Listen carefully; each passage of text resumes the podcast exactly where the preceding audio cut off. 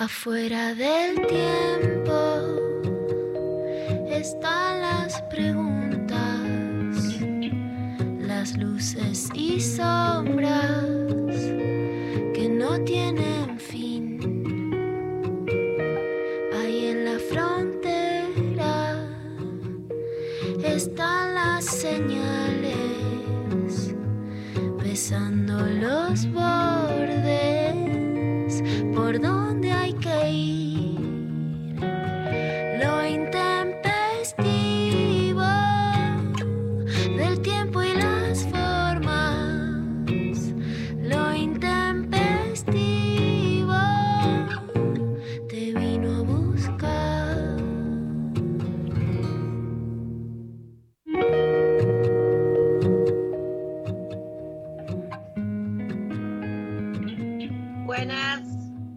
estamos en lo intempestivo y queremos, por supuesto, darle la bienvenida, en este caso, a Vero Lorca. La tenemos a, a María ahí descansando de, de, bueno, de muchas cosas que pasaron esta semana. Hola, Vero, ¿cómo estás? Dice María que está días. enferma, pero que solo extraña picarte la voz. Vos sabés que me dijo, voy a extrañar pelearte. Y yo dije, la verdad que Sí. se te va a extrañar, se va a extrañar eh, y creo que va a haber que representarla de alguna manera, así que la vamos a tener que picar de alguna forma. Nos Ah, va... Voy a tener que representar el papel del que la pica, que no es mi papel natural, pero bueno, viste, lo vamos a hacer por representarla. a Claro ella. que sí, hay que representarla. Bueno, arrancando un lunes soleado, complejo, no me podía conectar. ¿Viste esos, esos, esos pequeños momentitos que decís, ay, ahora cómo hago? Entro por acá, entro por el otro lado. Esperemos que el lunes vaya mejorando. Que nos cuente también la gente cómo viene, cómo viene viviendo este lunes. Vos estás divina, yo te veo por Zoom y vos estás maquillada, Aros, una cosa divina. Así te levantás Ah, todas las Aro mañanas. siempre, pero nunca maquillada, pero bueno. Hoy hay, hay como. Detesto el tema de hacemos un videíto que no te cuesta nada. Claro. Lo detesto cuando lo hago es como, viste, no, no, no lo podemos hacer con esta cara de dormidas y después salir en todas las redes con esa cara. Entonces es, bueno, hay que maquillarse para sacar videitos. Hay que maquillarse para eso. Bueno, yo me, me puse un poco, le levanté un poco la cara para este Zoom, porque por supuesto acá le ponemos, le ponemos, la- le, ponemos el pecho y le ponemos una sonrisa a todo lo que viene. Y la grieta del día de hoy, la verdad, es que era especialmente para María. O sea, mirá cómo la pica, que le hago una grieta especial y no viene. ¿Entendés? Eso es picarla. Eso es picarla, Está pero más bueno, que justificada, está más que justificada. No la quiero, no, no, no quiero entrar en detalles, pero la nena me está muy justificada. La queremos, la queremos. Bueno, voy con la, les voy a contar de qué va la grieta, porque va de papa versus batata. Ella la pidió la semana pasada, dijo, ¿cuándo esta grieta? Bueno, ahora. Desde siempre la papa y la batata, que también es conocida como boniato, camote o papa dulce, han sido objeto de numerosas comparaciones. ¿no? Las dos son originarias de América, fueron introducidas a Europa por los españoles y son muy nobles, digamos todo. Porque van con todo y de mil formas. Tenés frita, puré, al horno, con cebollitas. Una es más dulce y acompaña, por ejemplo, muy bien la bondiola. La otra es un clásico para acompañar un asado o unas milanesas con puré. Van geniales en pasteles. Qué ricos los pasteles, ¿viste? Los pasteles de, de Ay, no, no, carne, me de- de- de- la cosa De regional. papa, de con- batata. de papa, Siempre de con batata, pasa de uva, con obvio, ¿no? Con pasa de uva, con todo. Las tenés de copetín, tienen del paquete para picotear en cualquier momento. Las dos, viste que antes no había batata, no se veía tanto. Ahora ya tenés de todo. Las puedes hacer mil hojas, bombas, croquetas, hervidas al microondas, de cualquier manera. Eh, no sé vos qué vas a elegir. Tenemos un, audio, vamos con el audio.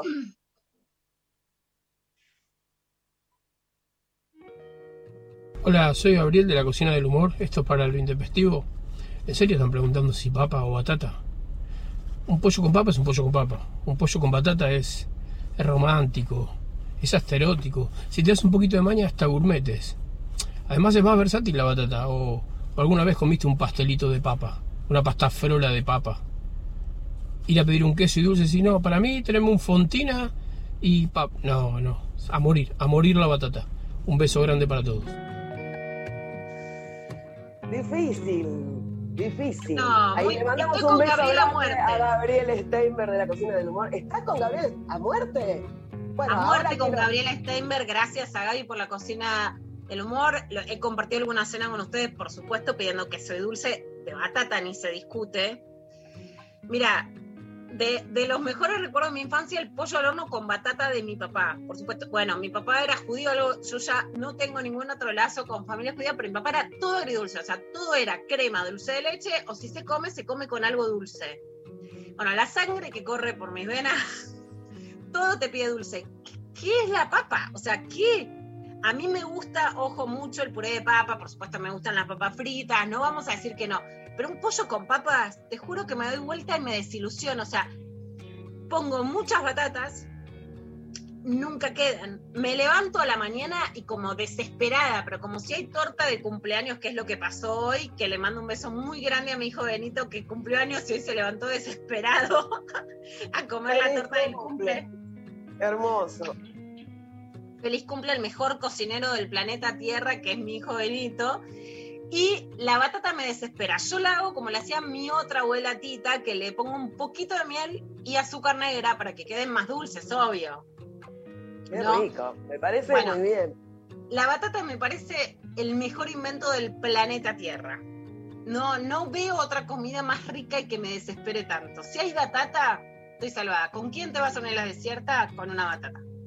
Eh, bueno, yo te la voy a tener que picar en nombre de María porque la tortilla babé no se puede hacer con batata. Así que voy a votar a la papa. La papa es noble, es noble, es, es- es- es muy versátil. Ok, todavía no le encontramos cómo hacerla dulce, pero eh, con quizás hay alguna receta, no lo sé.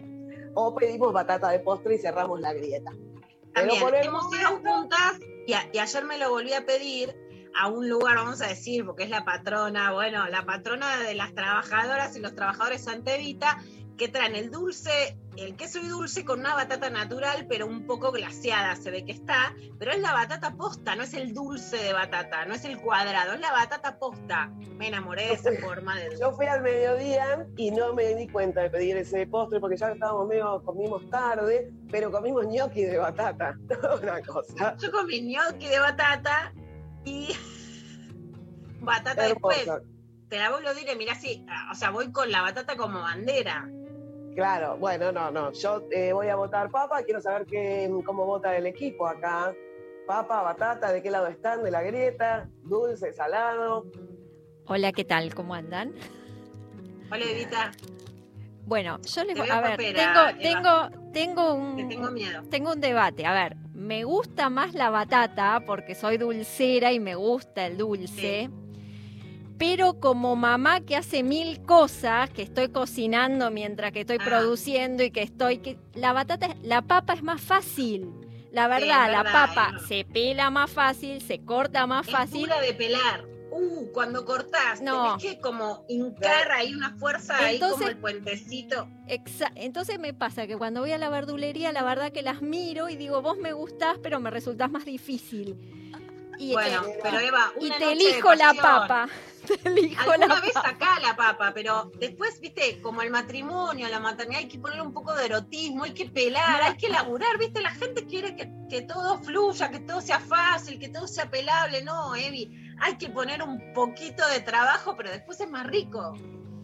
Pero esta te voto la papa. Bueno. Me la hace fácil. La papa me la hace fácil. Papa, tenemos de este lado. Lali también dice papa. No, yo, Ma- Mariana, digo batata. Me gusta el argumento de Wow. Luciana de, de laburar de- y tener una gran recompensa, que es la batata en todo su esplendor. ¿O no, chiquis? Ay, ves cómo se picó acá, se picó. Para mí Totalmente. la papa es la papa, ¿eh? Bueno, la Te pueden, digo, Vero, pasar el, teléfono, que es Sí. 11 39 39 88 88, porque le pedimos que nos digan papa o batata. Bueno, yo voy a hacer la gran, la gran María, que es que vengan las dulceras, vengan las putitas golosas a mí, vengan los putitos golosos y díganme que pelamos, ponemos, ponemos fuerza, hacemos bíceps, pero que sacamos la batata. Y encima, pero te voy a contar un premiazo que es increíble, en serio, me partió la cabeza. El libro se llama Te lo digo por tu bien. Es una gran Me frase. encanta. Sí, me encanta. A ver, alguna vez, ahí voy, voy a hacer uso indebido de la amistad, pero permitime un poquito. A ver, diga, diga. Ponele, ¿alguna vez te dijeron, mira, sacate esos borseguíes, te lo digo por tu bien? Por supuesto, por tu bien. Las madres te dicen mucho por tu bien. Las amigas retadoras también te lo dicen mucho por tu bien. Deja ese chongo, te lo digo por tu bien. Te digo por tu bien. Alguna que otra pareja, algún que otro compañero que también te dice, mirá, dejá a esa amiga o dejá de hacer tal cosa, te lo digo por tu bien. Tremenda. Esa frase me encantó como Agustina Cabaleiro contó cómo incluso la mamá te dice, te lo digo por tu bien. Claro. si, si sos gorda, si tenés sobrepeso, si no sos flaquita, no te vistas de blanco. Te lo digo por tu bien, porque te van a joder en el colegio. Bueno, Agustina Caballero es Only Mami, que la rompe en Instagram. Yo la súper seguía porque además me encantan los lucazos que hace. La verdad que es muy inspirador y para las que no somos flacas y entramos en todos los probadores, verla a ella, a Brenda Mato con sus, con sus ropas, las vi ahora en la Marcha del Orgullo con Sí, calcitas y todo un fuego. Compartí la noche de las librerías con Agustina y me flasheó, y me flasheó escuchar esto, ¿no? Como la mamá también te puede decir, este, te lo digo por tu bien y en parte es cierto, yo también soy mamá y a veces si no lo decís lo querés decir, te sale, el, el espíritu es te lo digo por tu bien, Claro, Pero claro. todo lo que-. Todo lo que puede joder eso. El libro es increíble, Agustina Cabaleiro, te lo digo por tu bien, sobre ser gordas y ocupar espacios para la libertad. Acá lo estamos mostrando, vamos a hablar hoy con Only Mami o con Agustina y sorteamos este libro. Así que Excelente. mucho más. Hermoso. Papa o batata, deja un mensaje copado, un mensaje interesante al 11 39 39 8888 y te podés llevar este librazo. Exacto. Papa, y ahora vamos papa. con un tema, Vero, que me encanta que viene para nuestros bailecitos. Hermoso. Papa, batata, papa, batata, el libro de Te lo digo por tu bien y bailan con el tiempo, un temazo de Inés Martina que lo pueden encontrar en YouTube. Ya pasamos otro tema que está buenísimo, que me encantó para también poder escuchar y bailar nuevas voces y el video está grabado con danza, pañuelos, que vuelan y qué sé yo, así que banquemos a las pibas y mirá qué lindo este tema de Inés Martina. A ver. Desde mi cabeza hasta la cintura, con naturaleza como criaturas, bailan con el viento en la noche oscura, con los pensamientos como la locura. Ellos bailan con el viento,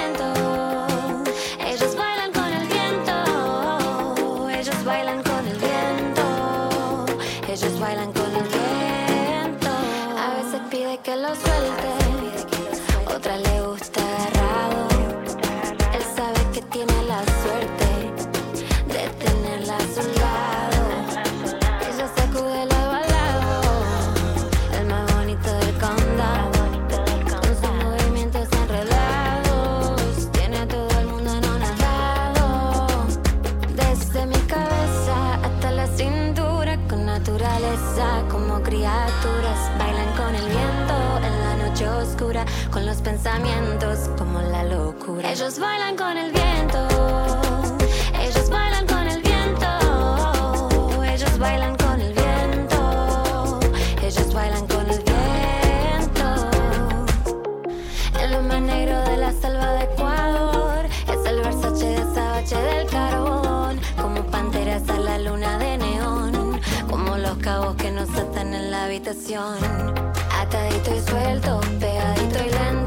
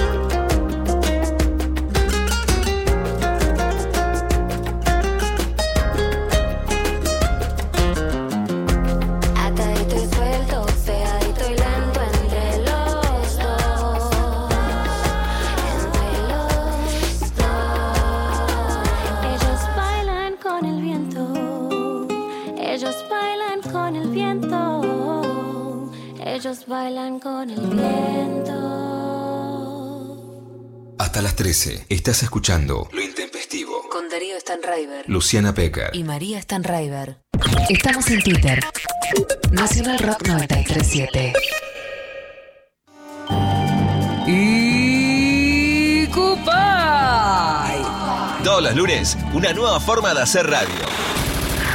Daña, Barbie y la participación estelar de Charo, junto a una troupe delirante, aparecen en tus pantallas por Twitch. Lunes. Y Cupay. También por Twitch. Seguilo en Nacional Rock 937. Espacio cedido por la Dirección Nacional Electoral. Soy Cintia Houghton. No pudieron callarnos. Basta de crisis, vamos por la revolución de los valores. Lista 501, más valores. Espacio cedido por la Dirección Nacional Electoral. Para cobrar una buena jubilación y pasar más tiempo con ella. Para que el salario le gane a la inflación. Por nuestro local y todos los comerciantes del barrio. Para que nos vaya mejor en el taller. Poder viajar a donde quiera. Para que me llamen de ese laburo. Por la seguridad. Por el salario. Por tarifas accesibles. Para no volver atrás.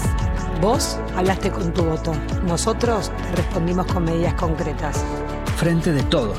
Sí. Victoria Tolosa Paz, Daniel Goyán, candidatos a diputados nacionales por la provincia de Buenos Aires. Frente de todos, lista 507. Desafiar. Escuchar. Nunca nos conformamos. 937. Nacional Rock. Espacio cedido por la Dirección Nacional Electoral. Llevemos diputados de izquierda al Congreso. En Buenos Aires, Nicolás del Caño, Romina del Pla, Jordán y Godard, diputados. Frente de Izquierda Unidad, lista 504. Los martes a las 20, la hora líquida. Gillespie se sumerge en entrevistas acuosas para coleccionar.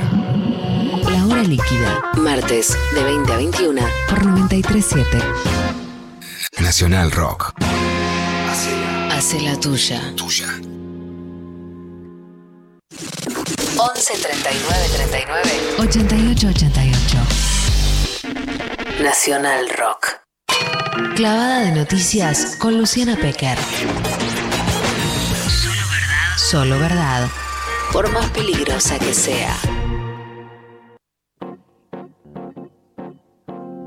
Ahí venimos entonces con la clavada de noticias. Uno de los temas que más se discuten en este momento es la deuda externa. Después de un súper endeudamiento que el FMI dice, hacemos autocrítica de cómo tuvimos tan dulces en darle plata al macrismo. Mire, Macri te la cancherea. Ah, yo la deuda. Te lo resuelvo en cinco minutos, ¿eh? No, mirá que, viste que es como decir, bueno, está difícil encontrar novio. Bueno, está difícil encontrar novio porque decís, mirá, respétame, hagamos un acuerdo, qué sé yo. Si yo te digo que me haga cualquier cosa, también encontramos cinco minutos. O sea, si el fondo te dice, ajuste fiscal, bueno, ok, cortamos la guache. Bueno, ajuste impositivo, bueno, dale, te despido empleados públicos. Ah, también te la resuelvo en cinco minutos. ¿eh? No, el tema es que en cinco minutos no nos tomamos un té, sino que generemos políticas que no perjudiquen a la mayoría de la población argentina. Pero después de esa canchería de Macri, Alberto Fernández en una entrevista exclusiva que le dio a Tela, le contesta a Macri sobre si es fast food, fast, fast FMI resolver el temita de la deuda. Y la salida estaba por otro lado, y inclusive la salida era volver al pasado. Cuando yo escucho que el expresidente dice, eh, yo el problema de la deuda con el fondo lo arreglo en cinco minutos, le creo, le creo, le creo, le creo porque fue lo que hizo. Él no necesitó más de cinco minutos para endeudarnos del modo que, nos endeudó.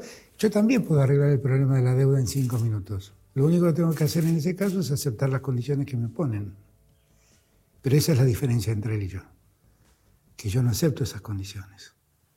Porque yo sé que lo que firme, ahí va a estar la suerte de generaciones de argentinos, no la suerte de mi gobierno.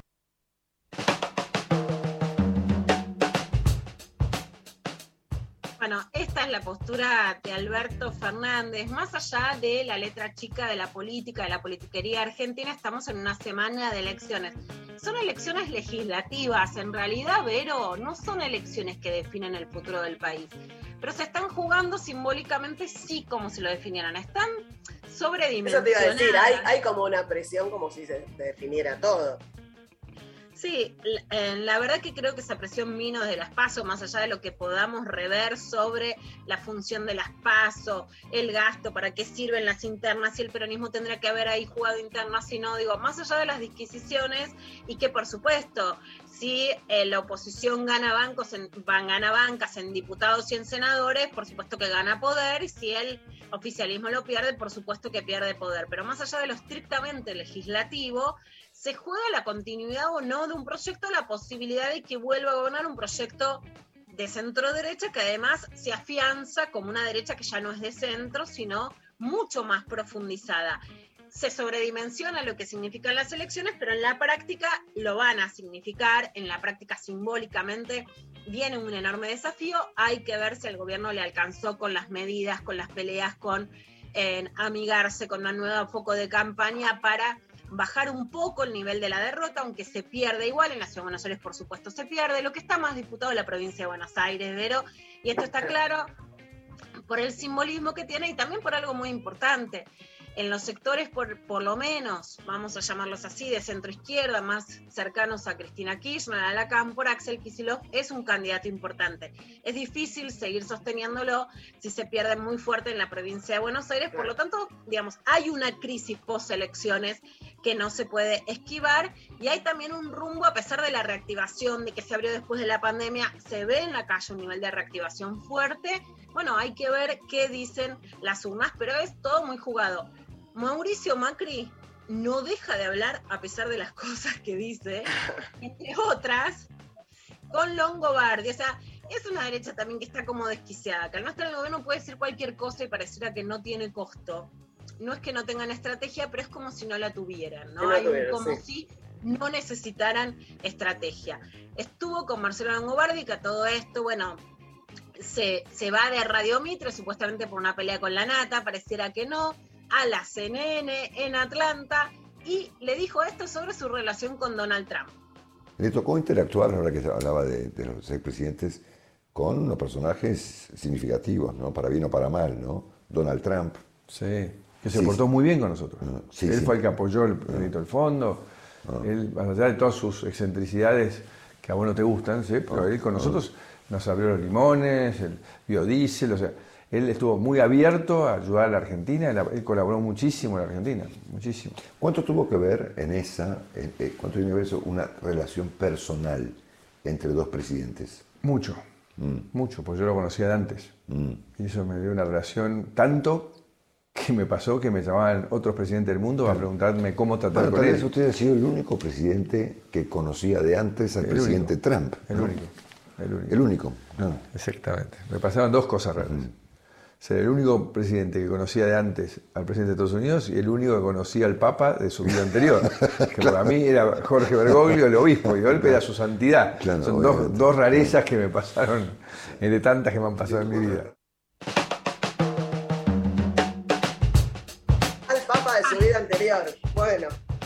Ay, bueno. El Papa Francisco, a pesar de tener una línea más social, recordemos que recibe a Mauricio Macri con Juliana Aguada, con Antonia en el Vaticano y por supuesto lo conocía Jorge Bergoglio porque además era arzobispo de Buenos Aires y él fue jefe de gobierno. Pero lo que está haciendo valer ahí Mauricio Macri es yo y mis contactos. Vuelve Claro, claro, a un Macri que cara- digamos, ahí sí hay dos estrategias, hay algo interesante para leer. Polo Auxiliará que es bueno, un fenómeno a estudiar, es alguien que primero hace muchos años pregunta, me pregunta personalmente de qué se trata el feminismo, qué es, etcétera. Después parece que es la primera feminista, viene a describir unas columnas brutales contra algunos varones miembros del gobierno y contra mujeres también.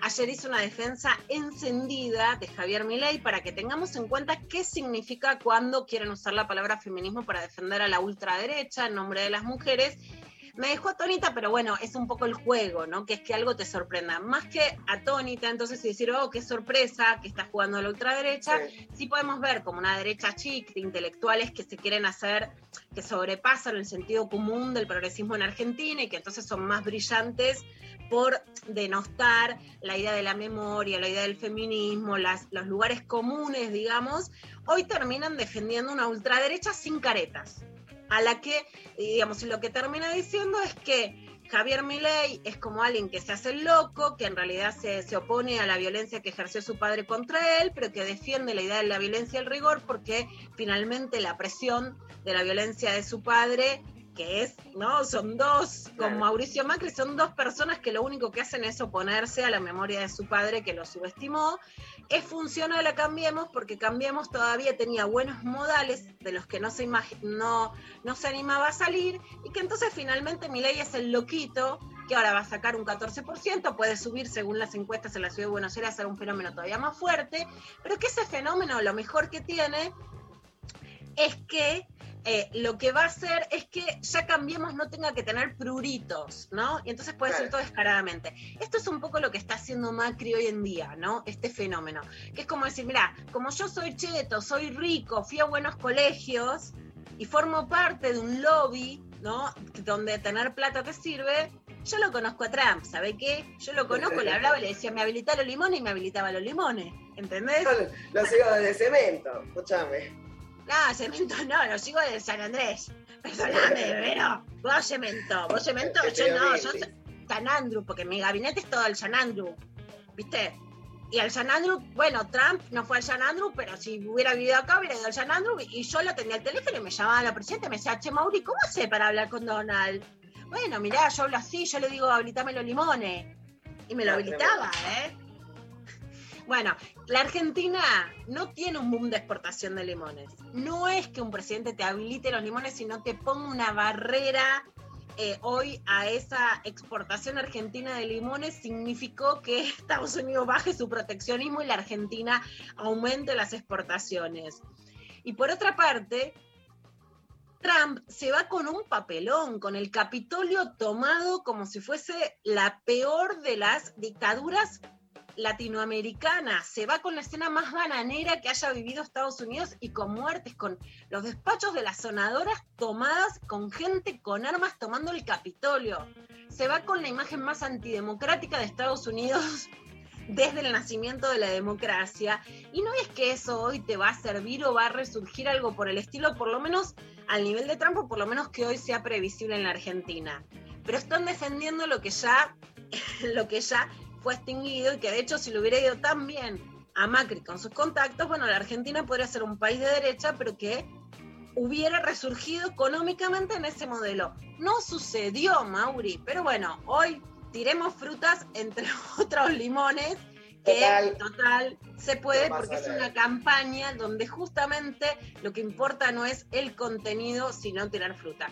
Por otra parte, Evo Morales presentó su libro, también lo acompañó Alberto Fernández, donde cuenta que lo quisieron asesinar, y su versión sobre el golpe de Estado en Bolivia. Y Evo Morales, con la M750, dijo que si hubiera justicia en Bolivia, algunos derechosos no hubieran sido gobernadores ni alcaldes y que se juzga no se van a atrever a hacer un golpe de Estado. A ver qué decía Evo. La justicia no acompaña lamentablemente. Yo sigo convencido, si la justicia en Bolivia, desde el primer momento, solamente hubiera hecho justicia, algunos derechosos no habrían sido gobernadores ni alcaldes. Si se juzga, no se van a atrever a hacer golpe de Estado en toda América Latina.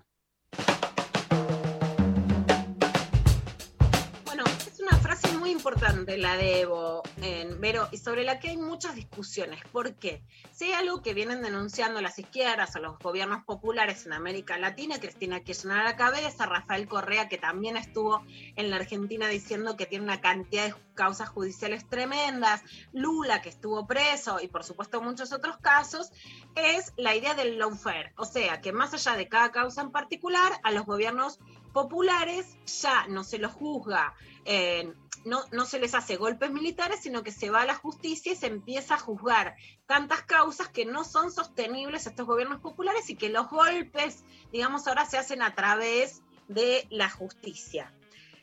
Evo denuncia un golpe, un golpe militar y lo que hace es juzgar a la expresidenta de facto y a otros, como él llama, derechosos o participantes de ese golpe. La gran pregunta es, ¿usar la misma estrategia de judicialización es válido? ¿No es otro lawfare contra la derecha? ¿O realmente, sí, como pasa con la causa del espionaje de Lara San Juan, para llevarlo a la Argentina y para mostrar que quienes dicen usar la institucionalidad de la justicia cometen actos de corrupción, o en este caso, si se juzga para ser más precisa, ya no corrupción, sino un intento de golpe, son sentenciados y ven que ahí hay un límite, pueden no querer repetir ese, ese esquema que sucedió en Bolivia con mucha más claridad que en otros lugares de América Latina. Y ahora vamos a escuchar a uno de los máximos intelectuales de América Latina, que es Álvaro García Linera, ex vicepresidente de Bolivia, también en comunicación con la M750 y contando lo que hizo el gobierno de Mauricio Macri con Bolivia sobre el tráfico de armas o de materiales para reprimir al pueblo que estaba en contra del gobierno de facto de Áñez. No entiendo cómo pudo mandar armas y gases a mi patria en vez de mandar comida, dijo Álvaro García Linera. No entiendo cómo pudo mandar armas y gases a mi patria en vez de mandar comida o vendas para ayudar a los heridos. La crítica al gobierno de Mauricio Macri, es una causa judicial que se está investigando en Argentina, también ver el nivel de las responsabilidades, tanto de Patricia Bullrich, que era ministra de Seguridad, de la presidencia, si fue algo por abajo, si eran solo gases lacrimógenos inocentes, si hay responsabilidad o no, o si realmente se quiso apoyar a un golpe de facto contra un gobierno democrático equivocado o no, votado o no, pero que por supuesto la respuesta no podía ser un golpe de facto. Vero, si querés, vamos a un temita, vamos a escuchar ahora a los abuelos de la nada. Y después de eso, mira cómo se llama el tema, así es el calor. Así que estamos bien kenchis, seguimos y les pedimos a los oyentes que nos manden audios que queremos escucharles. Queremos escucharles al 11 39 39 8888. Tenemos ya algunos mensajitos, está llegando también por Instagram. Se está poniendo Kenchi también, papa o batata. Así que les escuchamos. Me encanta. Y seguimos con la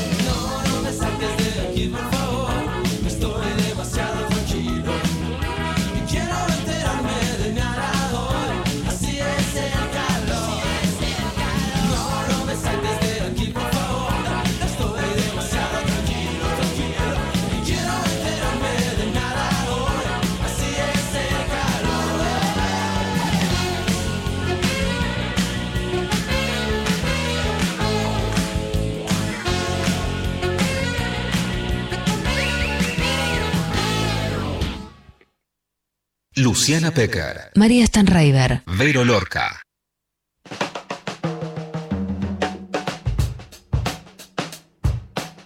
Seguimos con la clavada de noticias porque todo esto que pasa, imagínense, en esta semana todavía muchísimo, pero muchísimo más. Bueno, En esta semana, que además se habla, es tan importante lo política, pero que casi todo lo que se habla es tan frívolo, tan vacío, tan de opereta, hubo una discusión política y yo eso lo rescato con Alejandro Berkovich. Le mandamos un gran beso a Ángela Lerena, su esposa, que cumplió años y que Berco sigue defendiendo discutir de política. Te gusta, no te gusta, pero hablemos de política. Se picó igual que la grieta hoy de la papa y la batata, pero más profundo en este caso, entre Berco y Leandro Santoro discutiendo de política. Así que escuchemos un poquito de política en esta campaña electoral con las escasas reservas que tenés, con el cronograma peligroso y con la conducta de los agentes económicos no en el medio de un no afrontarlo no es un riesgo también. A vos hay una dimensión que te falta todo el tiempo, que es la dimensión del tiempo, Alejandro. Vos te pensás que en política las cosas son ahora o no son. Al revés. No, a ver, hay momentos, hay momentos. Mira, Alfonsín pudo, por ejemplo, durante los, los 80 instalar un tema que era impensado, que era el del juicio a la Junta. ¿Eso no fue audacia? Sí, Me parece infantil suponer que vos vas a negociar con una movilización popular. Infantil, irresponsable. Y somos amigos, te lo tengo que decir. O sea, es lo que realmente pienso ¿qué querés? ¿No te enojes? Yo pienso. O sea, vos te parece que si. A ver, y si te equivocás vos, ¿cuáles son las consecuencias? Pero yo no estoy gobernando. Ah, ese es el punto, ¿vale? Pero lo que te estoy diciendo es que eh, la gente puede opinar diferente respecto de ese supuesto pragmatismo que encierra, en realidad. Obvio que puedo opinar diferente. el que piensa diferente soy yo, que vengo a tu programa para discutir con vos, que sos el dueño de casa. La cantidad de cosas que se, que se hicieron, en se puso el impuesto a las grandes fortunas, se avanzó en la, en la declaración de servicios públicos esenciales con las empresas de telecomunicaciones, que son las dueñas de los canales de televisión. Aumentan 10% ahora en diciembre. Porque lo frenó la justicia, Ale. Bueno, por eso. Bueno, a ver, pero goberná vos, porque también es sencillo, ¿viste? O sea, vos agarrás y decís, es cuestión de voluntad. Porque además, ¿sabés qué? Creo que le hacen mal a la gente, porque si la gente pensara que de verdad las cosas que no se hacen es por falta de coraje, la pregunta que yo te que es lo que te hice la vez pasada, ¿vos crees que de verdad hoy estamos en condiciones de declarar el default y de pedirle a los tipos que tienen los dólares afuera que los traigan para financiar los programas de crecimiento de la Argentina? Alejandro, por favor. Yo pensé que este iba a ser el gobierno que nos iba a sacar de encima la bota del Fondo Monetario. Yo también, Alejandro, pero apareció una pandemia en el medio de este bardo. ¿Qué, qué parte es la que no se entiende de esto? Y cuando aparece la pandemia, a los 99 días, se destruye la economía y empiezan a suceder un montón de cosas que vos la conocés porque sos economista. Se picó. Te quiero, empecemos por lo menos importante de todo. Cuando te dicen, Verónica, yo te dije que hoy no podía. ¿Qué es lo más importante de esa frase? Que te dijeron el nombre entero, no te dijeron Vero, che, no, no puedo hoy. Te dijeron Verónica. Alejandro... ya, cuando ya te empiezan a retar, ya cuando tu mamá te llamaba nombre, segundo nombre, viste, que decís, ay, no, ya me dijeron Verónica, digo, me están retando, ¿qué hice? ¿Qué hice? Ya decís, no, no, no, no, eh, no sabes si pelearte, decir, bueno, a ver, eh, mira Luciana, tengo todo esto para decirte, ¿eh? Uy, cuando viene Luciana y salgo de luz, ya está. Me, me, Luciana, te dije que no podía. Bueno. No. Luciana, te lo digo por tu bien. Uh, no. a mí ya, ni por mi bien me dicen las cosas. El Pecker ni te digo, el apellido, conmigo el apellido es que me la están cobrando. El apellido es que, uh, el apellido es que, el apellido es que viene del porongueo. Bueno, el nombre ya es fuerte. La discusión me parece re válida, Vero, y esto es en serio. te puede gustar, no te puede gustar, puede ser una corrida por derecho, puede ser una corrida por izquierda, pero hablemos de política y de economía. Alejandro Berkovich quiere que la posición con el Fondo Monetario sea más dura y que salgamos de la rienda del fondo.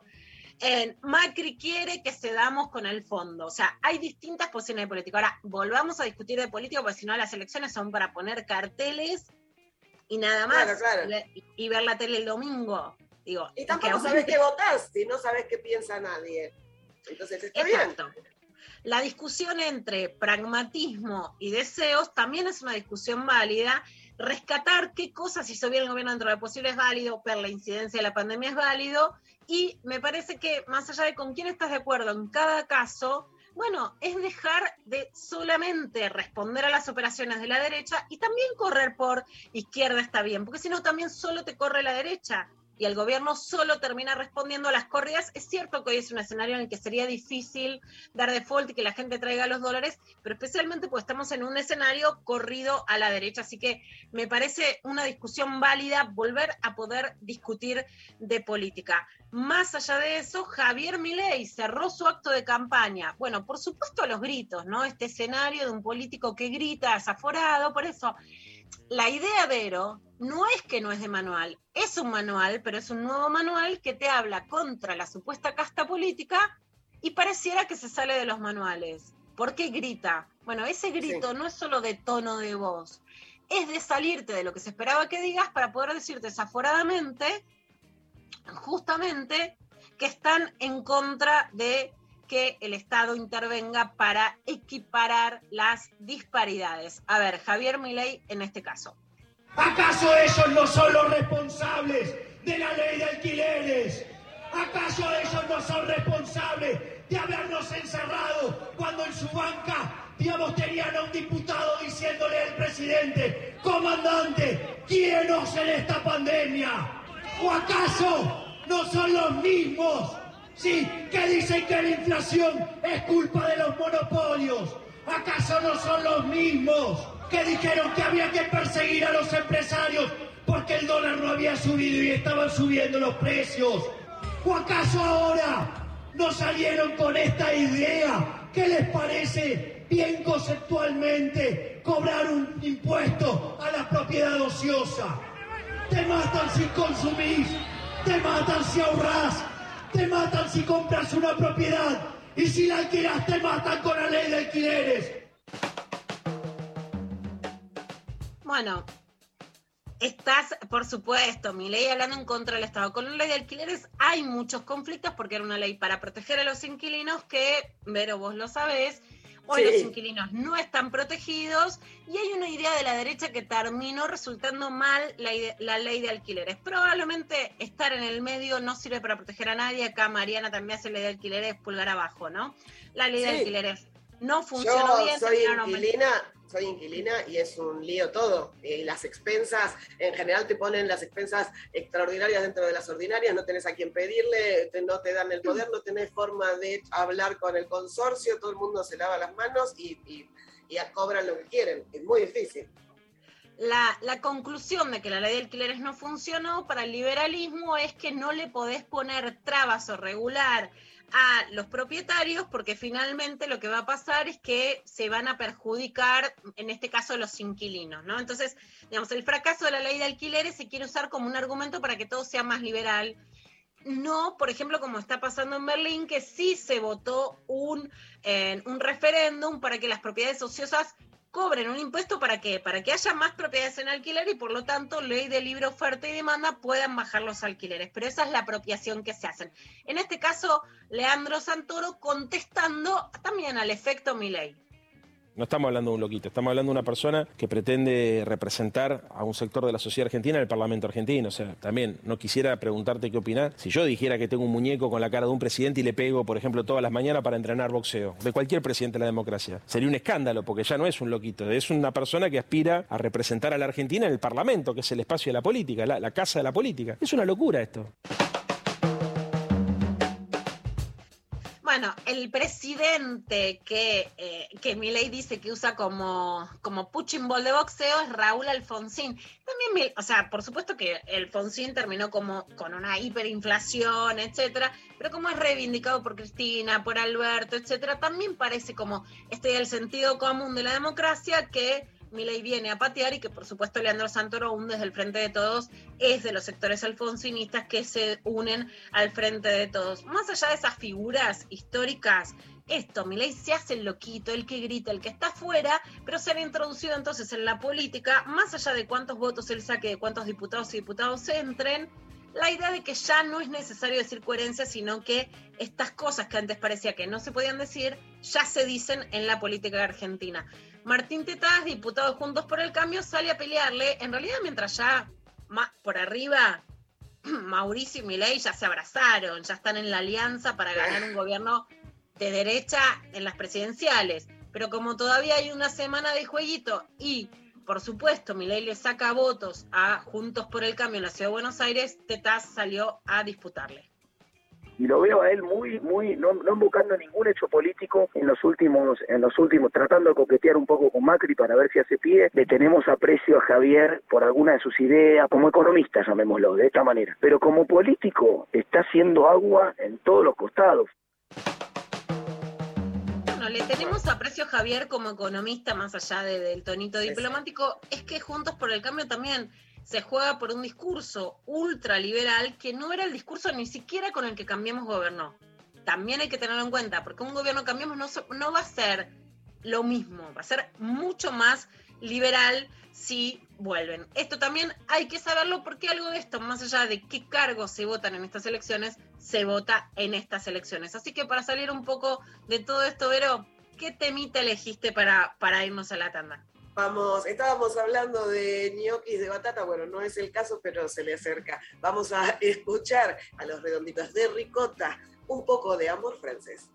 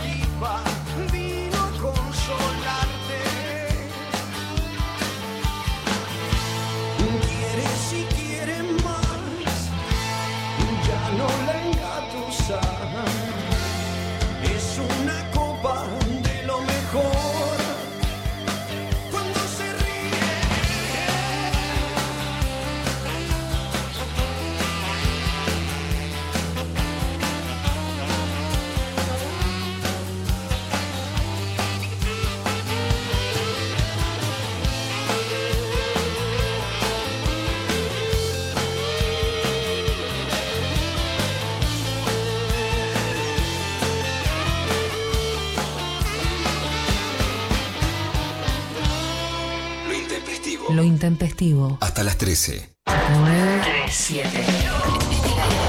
Nacional Rock. Espacio gratuito asignado por la Dirección Nacional Electoral. Bronca porque fundieron 60.000 pymes dejando a miles sin trabajo. Bronca, la misma que tenés vos. Avancemos. Avanza Libertad, Avanzas Vos, José Luis Espert, Carolina Píparo, candidatos a primer y segundos diputados nacionales por la provincia de Buenos Aires. Avanza Libertad, lista A Libertad 503. Maga. Tomás Rebor. Lunes, de 20 a 21. En este programa vamos a darle voz a las personas que hacen grande a este país. En redes, Twitter, Facebook, YouTube, Instagram, Spotify y ahora también por Twitch. Nacional Rock 937. Espacio cedido por la Dirección Nacional Electoral. Con Diego sabemos que en cada voto está la esperanza de un futuro con más salud y educación. A los millones de argentinos que viven en la provincia, queremos pedirles que el 14 de noviembre nos acompañen con su voto. Juntos, votamos esperanza. Diego Santilli, Graciela Ocaña, Facundo Manes, candidatos a diputados nacionales por la provincia de Buenos Aires. Lista 506, juntos. Espacio cedido por la Dirección Nacional Electoral. Todo lo que hoy es grande fue chico alguna vez. Hagamos crecer esta fuerza capaz de transformar este país para siempre. Lista 508. Vamos con vos, Randazo Castro, candidatos a diputados por la provincia de Buenos Aires. Juro que no Pero hay algo que vos no sabés. Y es que hablamos mal de vos. La organización vence el tiempo.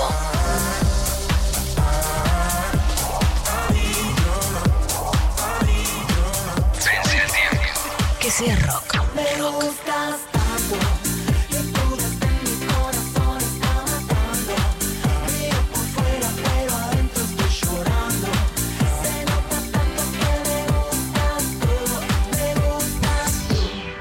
Nacional Rock.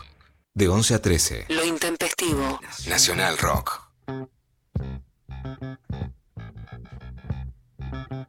Ay, Lu, Lu, Lu, no te voy a decir Luciana, pero casi no sabes lo A ver. picante que está la grieta. Te voy a leer un mensaje que dice, hola chicas, voto por la papa, es la comida universal, se prepara de mil maneras y va bien con todo. El argumento pro batata de la pasta frola, pastelitos, etcétera, es de lo más tramposo. No son de batata, son de dulce de batata. Lo rico no es la batata, sino los los 200 kilos de azúcar que tiene. Aguante la papa. Pero eh, me gustó ese mensaje. qué infamia, por favor. La batata sola se la rebanca. ¿Sabés qué? No te necesito azúcar, no te necesito. Les trató de trampose. Bueno, vamos a escuchar algunos audios que también tenemos. Chicos, ay no, yo la, la papa, la papa, mi voto va a la papa, yo le pongo papa hasta la empanada, hasta la tarta, tipo, en todas sus formas, colores y sabores. Y me encanta, lo, lo que más me gusta de la papa es que si la lavas bien, podés comerla con cáscara. Está difícil esta, la batata. mm. Qué jodido. Mira, si te gusta con cáscara, también la podés dejar con cáscara la batata. ¿Qué te crees que la.? Y ahí, Eva, te soluciono el temito de la pelada también, Eva. Te agarré. Te agarré completamente. Ojo. Mi Eh, hijo te deja con cáscara las dos cosas. Las dos cosas la quedan muy bien. pero sí, la papa me parece que queda mejor. No hay discusión, roba la papa. En Uruguay le decimos boniato a la batata. Claro, boniato, camote.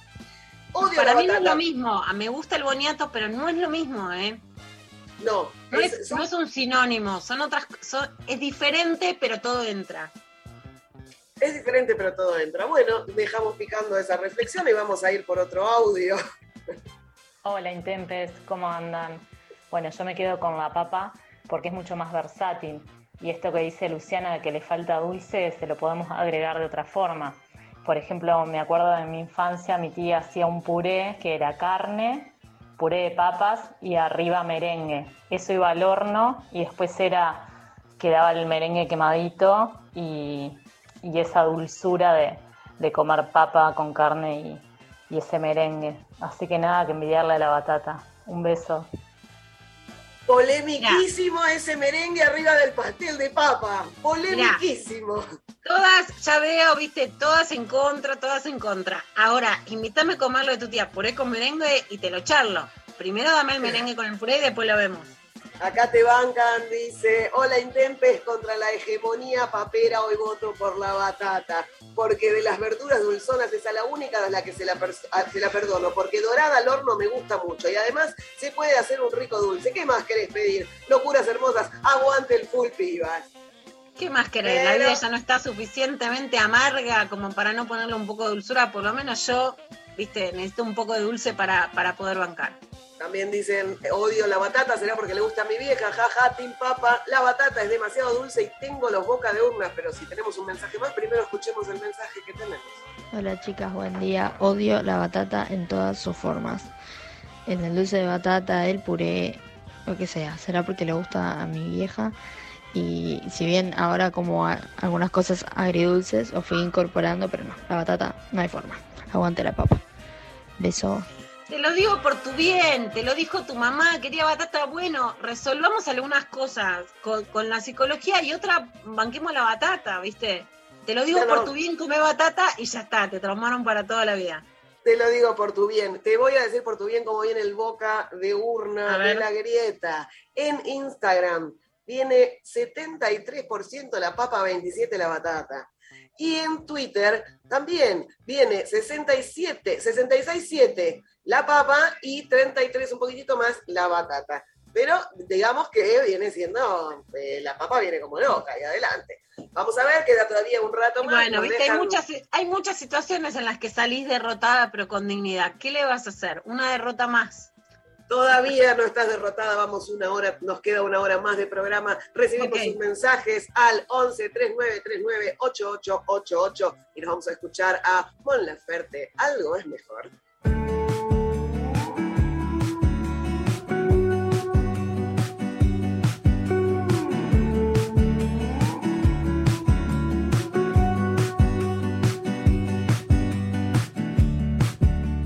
Sexo bajo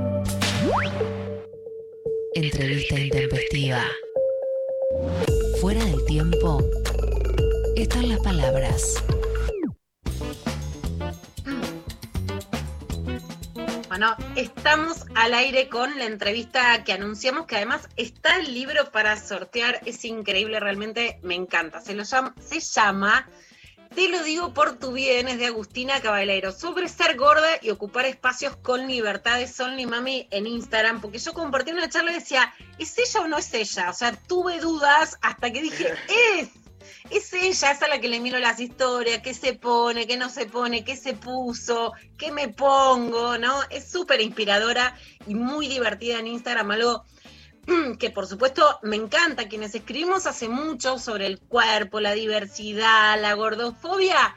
¿Sabes lo que es un Only Mami? ¿Sabes lo que la festejás? ¿Sabes lo bueno que está pasarla bien y decir, uy, qué divertido, qué tiene? Yo, por supuesto, ella pone una marca, yo se la sigo. Yo soy de las cautivas me muestra una malla, voy a la, a la fábrica de mallas, obvio, ¿no? A ver dónde puedo comprar. Bueno, Agustina, muy bienvenida a lo intempestivo. Gracias, ¿cómo están?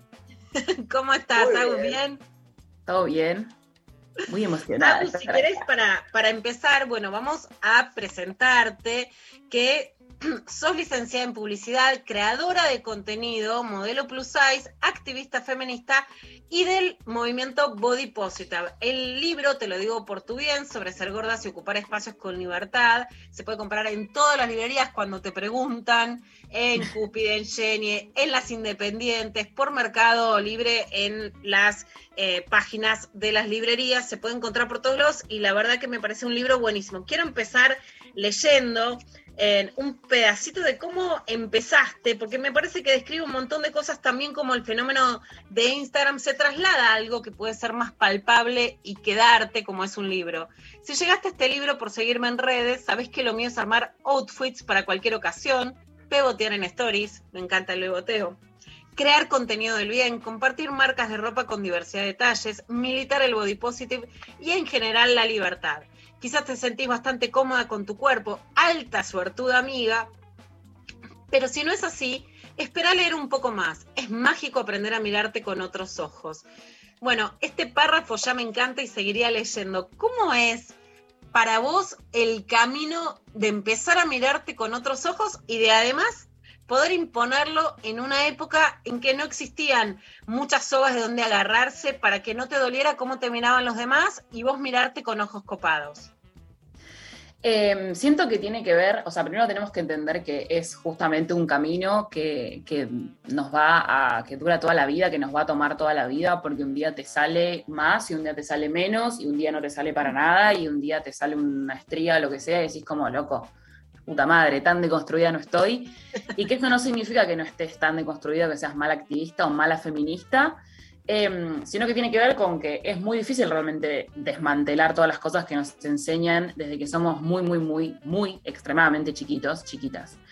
Em, siento que un buen camino eh, o un buen comienzo es entender que hay un patriarcado, que hay una belleza hegemónica, que nos enseñan que hay que ser de determinada manera, que no es casualidad, que no es que es algo que, que tenemos, no sé, en nuestro cerebro, no es algo hormonal, que, que querramos tener cierto cuerpo que nos guste cierto cuerpo, sino que es algo 100% cultural.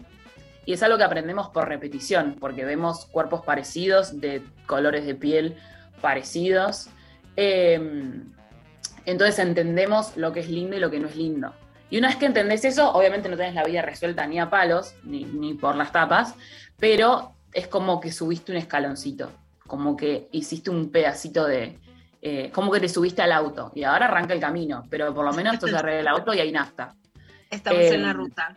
Estamos en la ruta, Agus, claro. hablaste de, de las estrías. Yo me acuerdo que tenía 13 años, me salieron estrías, posta, no sabía lo que era. Entonces fui al médico, viste, el que te revisaba en la pileta, pero como creyendo que me había Sí. salido una erupción. Fuera de broma, me, me da como angustia la, la inocencia y, la- y no saber qué significaba eso, que era desarrollarte, básicamente, ¿no? Claro. Pero en la charla que compartimos de la noche de las librerías con Cecilia Sperling dijiste algo que me gustó mucho y es también, digamos, algo que se debatió, por ejemplo, cuando pidía flacas o modelos a las que yo siempre, por lo menos mi postura personal, nunca es atacar ni decir, eh, lo tuyo no es nada, pero cuando Obvio. se dice, bueno, eh, no compartamos el modelo de belleza y te dicen, mira, me banco tener una estría, me banco tener un poquito de celulitis, pero no es lo mismo combatir ese modelo de belleza que ser gorda, porque ser gorda en este mundo y en este país tiene un peso muy especial, ¿no? ¿Cómo es esa diferencia que haces entre, ah, me salgo de la belleza, pero porque te marqué una pavadita, y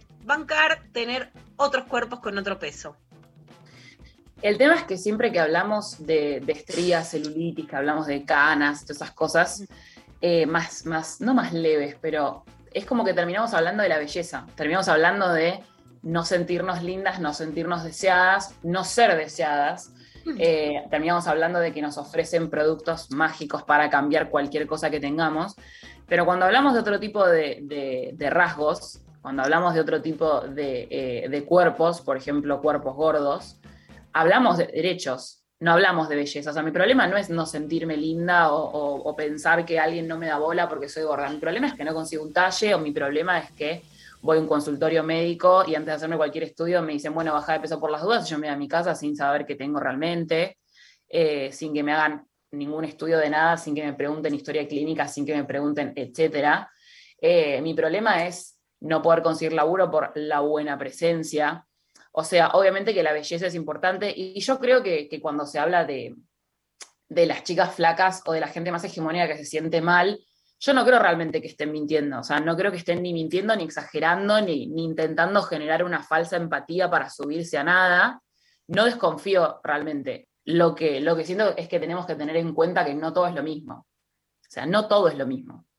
Eh, eso es lo importante, pero no siento que estén mintiendo ni, ni, no sé, tipo inventando cosas. O sea, realmente es algo muy grave que te puede llevar a lugares muy, muy oscuros. Eh, eh, esta carrera constante atrás de un, un patrón de belleza que nunca nadie jamás alcanza, porque nadie lo alcanza. Siempre hay algo que te falta, que te sobra para corregir, para subir, para bajar, para tener más, para tener menos, siempre. No importa lo hegemónica que seas, siempre hay algo que te va a faltar. Totalmente, totalmente, siempre. Te falta, te sobra, te lo que sea, o sea. Sí, porque siempre. ahí un poco lo, lo que, lo que empecé a escribir hace, hace muchos años es que ahí no, ni siquiera es que había un modelo hegemónico de belleza, sino que el modelo de belleza es la frustración, ¿no? Que es algo que generaba mucho daño.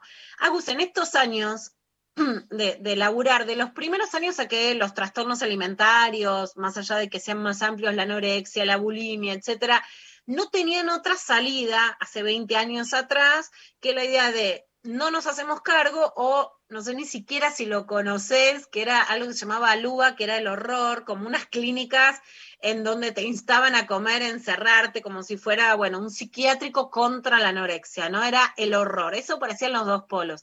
Realmente hay algo que para mí es muy sanador en estos años, que el discurso feminista y body positive, porque va más allá de, digamos, de criticar a la gordofobia, amplíe y puede sacar, ¿no? No solo de el peso de ser gorda, sino de muchas pibas y adolescentes que además vuelvo a escuchar ahora, vuelven a querer no comer, a, a- a mamás que te dicen, bueno, estoy desesperada, mi hija no come, come en el colegio, no come, se lleva la vianda, no quiere comer conmigo, etcétera. ¿Cómo crees que puede incidir realmente este discurso en que sea una alternativa? Ni censora ni represora si hay una piba que tiene algún trastorno alimentario, ni bueno, que haga lo que quiera porque total no se le puede decir nada.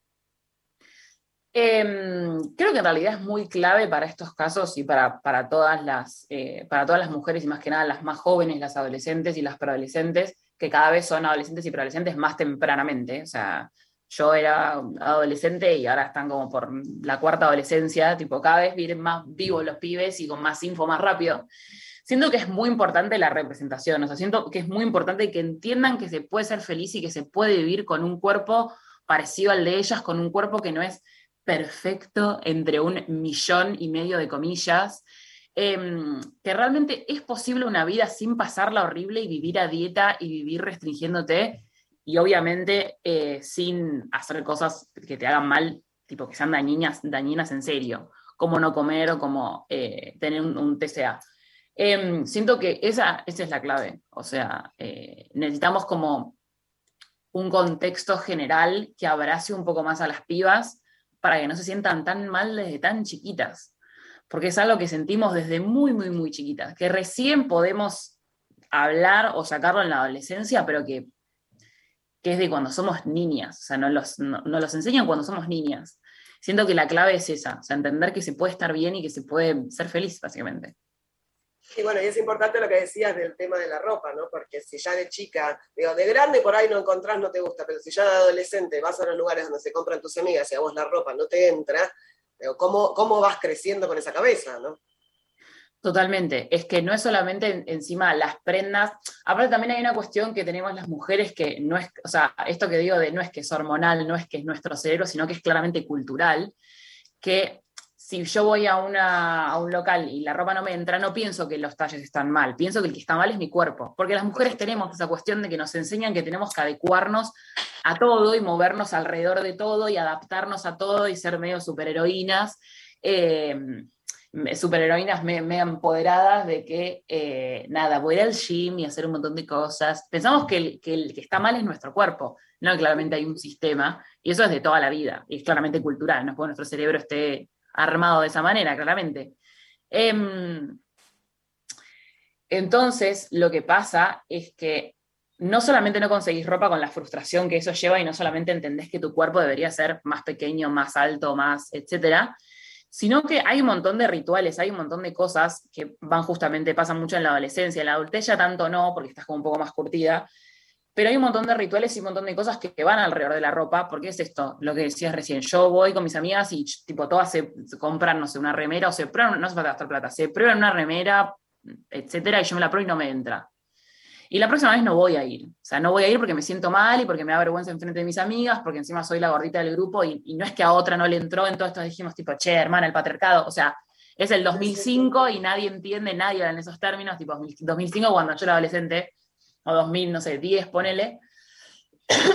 Entonces a la próxima vez que, se- que van a mirar ropa no vas, porque te vas a sentir mal. Y te da vergüenza decirles que no vas por eso, que no vas porque no te entra. Entonces te dejan de invitar y no te invitan ni a la fiesta para la que están probando ropa, ni al cumpleañito para el que se están probando ropa, ni a mirar vidrieras porque saben que no vas, porque sos sortiva, porque no, no entienden que es por el talle y, vos te da vergüenza, y a vos te da vergüenza decirlo.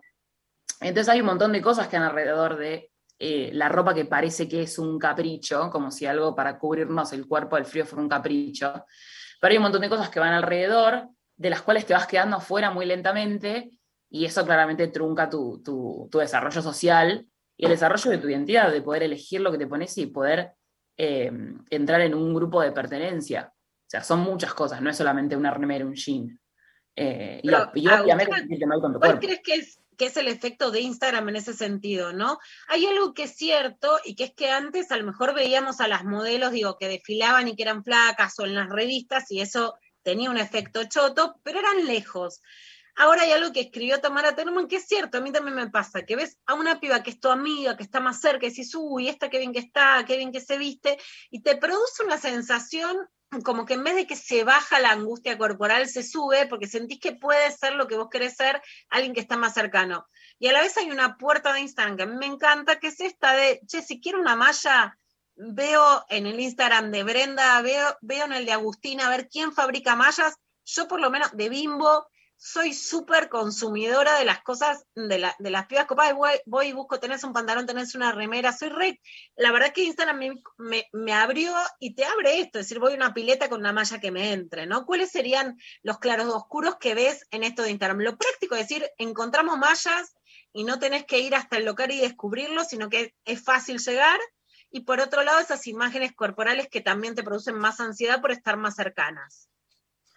A ver, yo creo que siempre se critica o se señala mucho a las redes como que empeoran todo y como que, que es algo medio de, de- de- de toda la vida, de todo tiempo pasado fue mejor. O sea, nu- nuestros abuelos les decían que la radio les iba a arruinar la cabeza, a nuestros papás que la tele les iba a arruinar la cabeza y a nosotros que internet y las redes nos van a arruinar la cabeza. Todo te puede arruinar la cabeza en la medida en la cual vos lo permitas, y no vos lo permitas, pues sos un tonto y tenés que ponerte un freno, en la cual vos lo permitas eh, en cuanto a cómo uses esas herramientas y cómo uses esas plataformas y cómo esas plataformas o las marcas o los medios o los influencers, los, los actores, las actrices, las celebrities cuiden tu salud mental claramente. Yo creo que las redes, las plataformas, más que nada Instagram, porque siempre se habla de Instagram, em, son un- como un, me sale filtro, pero es como que agrandan o exacerban la situación, como que, no exageran, pero como que polarizan más la situación. O sea, a ver, yo cuando tenía, no sé, 14 años iban todos a la pileta, eh, íbamos todos a la pileta de una amiga, y no hacía falta que viera en Facebook que todas eran más flacas que yo. O sea, yo, ya sabía que si sacaban fotos en bikini, yo era la que sacaba la foto y no aparecía. O que todas se metían en bikini y yo me metía en malla entera. O sea, ahí no, no hacían falta redes. Em, y sobre esta cuestión de que os contamos siempre lo más positivo, lo más, lo más lindo que nos pasa, siento que es algo que pasó toda la vida. O sea, yo también me juntaba a los 14 y todas hablábamos de que, no sé, nos había tirado onda por MSN o nos había mandado un mensaje de texto tal chico. Y no contábamos cuando el chico capaz, no sé, nos dejaba de contestar, ¿entendés? O que nos había rechazado tal. Contábamos que nos íbamos de vacaciones. O sea, es como que es lo mismo, pero llevado a más rápido, más cantidad. No hace falta que alguien te cuente que está de vacaciones y tiene una bikini y es súper hegemónica, lo puedes ver en una foto en un segundo. Em, y siento que tenemos que usar las redes como aliados. O sea, tenemos que usar Instagram y las plataformas como aliados. Es como, bueno, si me hace sentir mal seguir a tal modelo porque, no sé, tiene un montón de plata, tiene tal cuerpo, etcétera, y te, voy a dejar de seguir. No está haciendo nada mal la modelo, no está diciendo "Mm, ustedes son unas feas, pero si te hace mal, silenciala, déjala de seguir. Cuando sientas mejor, o si no, si querés algún día, la seguís de vuelta, o mirás de vuelta su contenido. Y con tus amigas lo mismo, o sea, no las vas a dejar de seguir, pero podés tipo intentar buscar un poco más tu representación y decís como, bueno, ok, sigo a tal modelo porque me interesa, porque ah, voy a intentar seguir gente que recomiende ropa que yo puedo acceder, recomienda ropa que tenga mis talles, que tenga cuerpos parecidos al mío. Tenemos un montón de, de herramientas a la mano que antes no, cuando, por ejemplo, mi generación era, tenías la tele y las revistas. No podías salir a buscar eh, alguien que fuera parecido a vos. Y ahora en Instagram lo tenés a dos clics. El tema es que tenemos que hacer un poco una curaduría y ser sinceros con lo que nos hace bien y nos hace mal. Eh, porque puede ser que el contenido de alguien te haga mal si te estás comparando todo el tiempo, claramente. Agus, hay una frase que es, por supuesto, el título de tu libro, Te lo digo por tu bien, que además también en esta charla de la Noche de las Vibras que compartimos, lo contaste en relación a lo materno, a la mamá que te dijo a vos o que, o que te dice o que decimos, porque soy mamá y entonces me interpeló mucho esa frase, te lo digo por tu bien. Por ejemplo, no, mira, con tu cuerpo un shortcito blanco no. Esta semana además muchas mamás me dijeron sobre pibas, no por, no por ser gordas, sino por ser adolescentes, ¿qué necesidad tenés de vestirte de gato? No salgas así. Yo tengo una postura intermedia que es, vos vestite como quieras una bomba, soy, pero sí el cuidado en la calle en el sentido de, bueno, tener cuidado en determinados lugares y en otros que sabes que estás cuidada, vestite como se te cante, porque eso no tiene nada de malo. Pero ¿cuál es el lugar, más allá de esta frase que le das a esta idea materna de te lo digo por tu bien y a qué hacer con las pibas y la ropa y lo que se arma, ¿no? Eh, la frase te lo digo por tu bien es una frase que escuchamos absolutamente todas a lo largo de nuestra vida, que viene con siempre una recomendación eh, que justamente supuestamente por nuestro bien.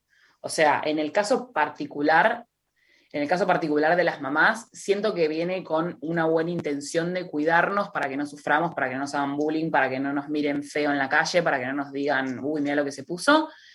Em, pero obviamente también es adoctrinador porque también es repetir lo mismo que te viene repitiendo la tele, la revista, eh, la chica local de ropa que te dijo, ay, ese no, no sé qué, etc. siento que te lo digo por tu bien, es como siempre el remate de, como te digo, algo que es sumamente gordofóbico, sumamente gordodiante, con buenas intenciones, con malas intenciones, y lo remato con eso como para que pienses que realmente te quiero ayudar cuando compas a alguien que ni te conoce, tipo gente en Instagram que cae, como, bueno, te lo digo por tu bien, es como, Sí, no sí, sé, sí. ¿qui- ¿quién sos? ¿Quién te conoce? Em, y sobre la ropa con, con- con las chicas, siento que es un tema, eh, es un tema muy polémico porque por un lado es, es tal cual lo que decís, Lu, es como, bueno, ponete lo que quieras porque es tu cuerpo, etc. también hay una realidad donde em, claramente no es nuestra culpa si nos pasa algo, pero tenés que terminar tomando como mecanismos de, de- para protegerte, ¿entendés? Es la típica, me tomo un taxi a la noche en vez de ir caminando. Y en un mundo perfecto podrías ir caminando, pero por ahora no estamos en ese mundo perfecto. Y también pasa algo que siento que recae mucho, siento que el problema que tenemos en, en este análisis eh, es que la gente piensa como que es algo em, como propio de los adolescentes, de como tipo, se quieren vestir así con 14 años, yo me vestía así cuando Me tenía sorprendió 23. mucho esta pregunta de por qué quieren mostrar el cuerpo. O sea, es que les enseñamos eso, o sea, los medios le enseñan eso. Eh, por ejemplo, hace un par de años hice un ensayo fotográfico de por qué cada vez que vemos un adolescente en la tele, en una serie que tiene supuestamente 14 años, es interpretado por alguien que tiene 21 o que tiene 19. De los 14 a los 19 hay una banda, hay una banda de, de- cambios, hay una banda de, de- de procesos que pasan en tu cabeza, tu cuerpo es distinto, cómo te mostrás y cómo te desarrollás es distinto, uno es menor de edad y el otro es mayor de edad. Entonces, ya esos ejemplos es como que hacen que los pibes se quieran, y esta frase como de gente muy grande, quieran quemar etapas. Pero no es porque son tontos o porque, no sé, es que les enseñamos que eso tiene valor y les enseñamos que está bueno vestirse así. Hay toda una cuestión hasta muy polémica feminista de ese empoderante de repente estar en culo. Eh, cuando es empoderante no por el hecho de estar en culo, sino porque nos enseñaron que no podíamos hacerlo y que es algo prohibido y que es algo que es de trola eh, y que por eso no lo podemos hacer. Pero es como que ahora es sinónimo, o sea, el empoderamiento no es sinónimo de hacer lo que quieras, sino de hacer lo que nunca se pudo hacer. Y capaz yo no quiero estar en culo, pero no porque siento que no es mi lugar como mujer, es porque no, no sé, me da paja, me- no, no quiero, ¿entendés? O sea, prefiero que no, me empodero de otros lugares. Entonces, como enseñándole eso a, los, a, a las generaciones más jóvenes, es como que terminan queriendo como quemar etapas y creo que lo que peor podemos hacer como adultos es pensar que es culpa de ellos, es que porque ellos quieren hacer cosas que no pueden, y claramente es algo que les enseñamos. Si vos tenés 15 y ves que a los 15 eh, interpreta un papel de alguien de 15, alguien que tiene 25, y bueno, vas a querer parecer de 25 y hacer lo que hace una persona de 25.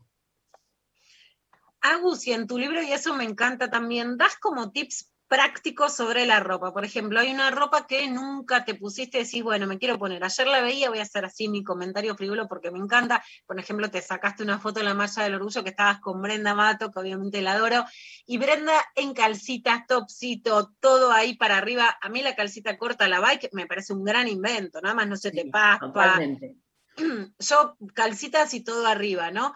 Eh, pero ponerle decís, uy, nunca me puse esto y me parece mucho, vos tirás un tip que es bueno, como ir de a poco la primera vez o cuidarte con otras prendas. ¿Cómo es este y alguno otro de los tips que decís, uy, me parece, también lo decís en el libro, me parece, ¿por qué tengo que seguir diciendo esto? Pero me acuerdo que sí, mejor digamos estos tips.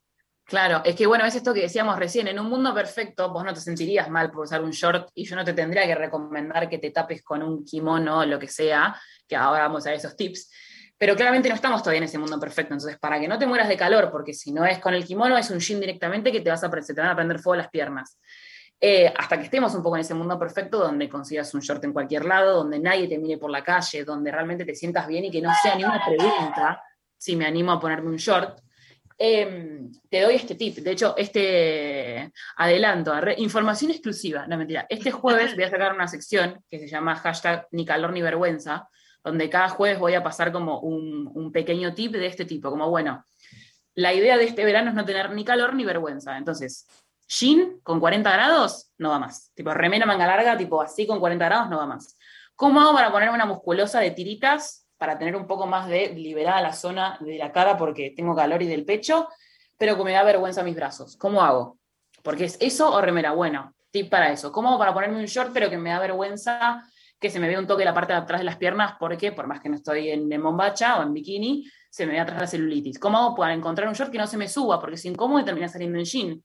Entonces, este jueves en mi Instagram online mami-bajo, eh, alerta de chivo, no, fuera joda, voy a dar como, como unos pequeños tips que tienen que ver con esto. Hasta que el mundo sea perfecto, hasta que nos sintamos, tipo, que no me importe si tengo celulitis, que no me importe si me sube el short, se me enrolla, se me rompe y me quedo en bombacha en, en la 9 de julio.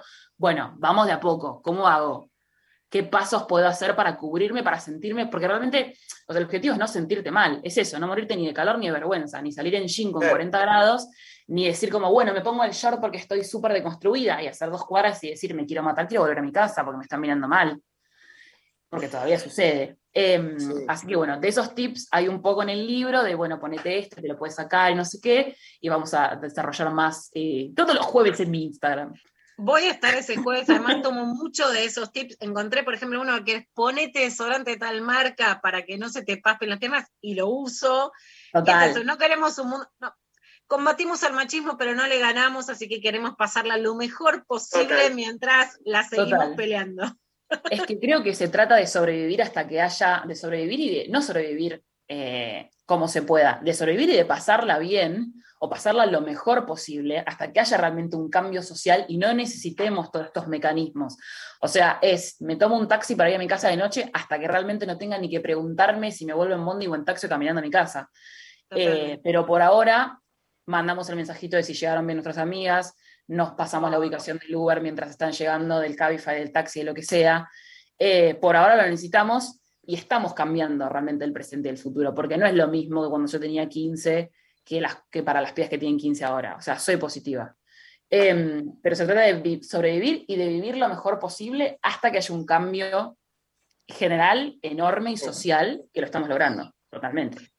Totalmente, Agus. Bueno, súper agradecida, me encanta esta charla. Le volvemos a recordar a la gente que tu libro se llama Te lo digo por tu bien, está escrito por Agustina Cabaleiro, Only Mami, y vamos el jueves a esa nueva sección en Instagram. El libro se llama Sobre ser gordas y ocupar espacios en libertad. Muchísimas gracias, Agus.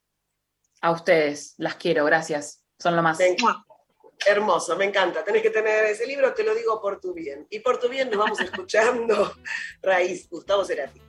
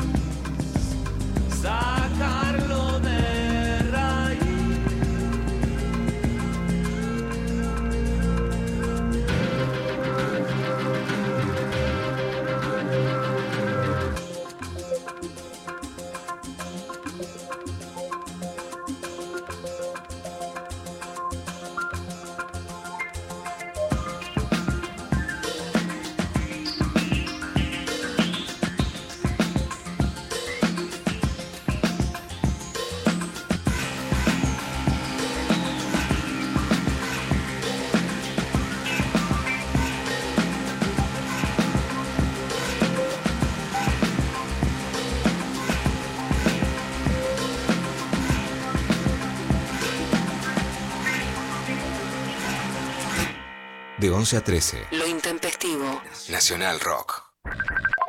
Estamos en Facebook. Nacional Rock 937. Espacio cedido por la Dirección Nacional Electoral. Que el día que dejemos de ir a votar vencidos y vayamos a votar convencidos, cambia todo. Eso depende de vos y de mí. Lista 508. Vamos con vos. Randazo Castro. Candidatos a diputados por la provincia de Buenos Aires. Abren un paréntesis en medio del día. Hola. Lunes a viernes de 13 a 16. Calu Bonfante, Diego Ripoll, Nati Carulias. Hola, ¿qué tal? Divertirse la tarde está asegurado. Hola, ¿qué tal? Hola, ¿qué tal? Por 937. Nacional Rock. Hacé la tuya. Espacio cedido por la Dirección Nacional Electoral. Estamos muy cerca de conquistar diputadas y diputados para fortalecer las luchas de los trabajadores, las mujeres y la juventud. Con tu voto podemos lograrlo. En Buenos Aires, Del Caño, Pitrola, Schlotauer y Bodart, diputados. Lista 504, Frente de Izquierda Unidad. Espacio cedido por la Dirección Nacional Electoral. Para cobrar una buena jubilación y pasar más tiempo con ella. Para que el salario le gane a la inflación. Por nuestro local y todos los comerciantes del barrio. Para que nos vaya mejor en el taller. Poder viajar a donde quiera. Para que me llamen de ese laburo.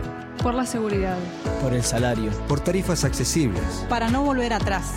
Vos hablaste con tu voto. Nosotros te respondimos con medidas concretas.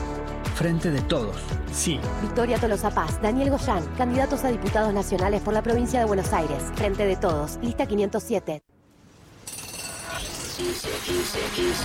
La ciudad. Caos. Todo sigue igual. Pero suena mucho mejor. 93. 7. Nacional Rock. Filosofía. A conchazos. Con Vero Lorca.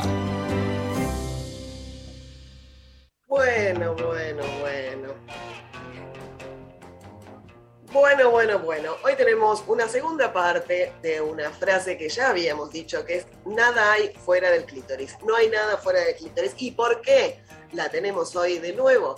Porque no sé si vieron, pero la semana pasada estuvo circulando un tuit de un tal señor Omar Domínguez R que le contestaba a alguien, estaría de acuerdo contigo si no fuera por un detalle. El clítoris no existe. Es un mito de empresas para vender juguetes sexuales. Uf, tremendo. Alguien le contesta, ¿y para qué sirven los juguetes sexuales que estimulan el clítoris si no existe? A lo cual el señor contesta, es efecto placebo. Al día de hoy se mantiene un estricto control mental por el consumismo y entre más objetos haya para que la gente se entretenga en ellos, mejor para el nuevo orden mundial. ¡Qué miedo, qué miedo, qué miedo! No teníamos suficiente con los antivacunas, los terraplanistas, los votantes de mi ley, que aparecieron los negacionistas del clítoris. Era lo que faltaba. Es la, la historia de la humanidad, el clítoris, nada, toda la historia me decimos, che, mirá que hay un lugar que si vas hasta ahí, si bajás, la pasamos bárbaro. Ah, no, no, pero no existe. Mirá, el calentamiento global está haciendo un calor que te la a dire. Y si bajás el clítoris también vas a sentir otro calentamiento y no va a ser global.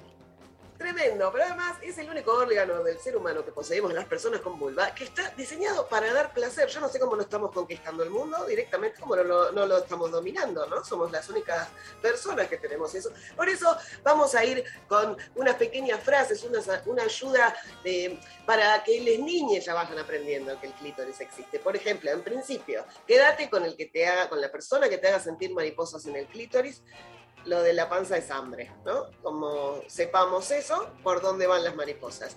Y para mí habría que eh, como eh, acercarte desde un lugar hasta infantil, decir, bueno, mira, vamos a aprender con estas canciones eh, infantiles. Estamos invitados a tomar el té. El clítoris ahí estaba, pero no se ve. Yo no sé por qué. ¿no? Se lo vas tirando.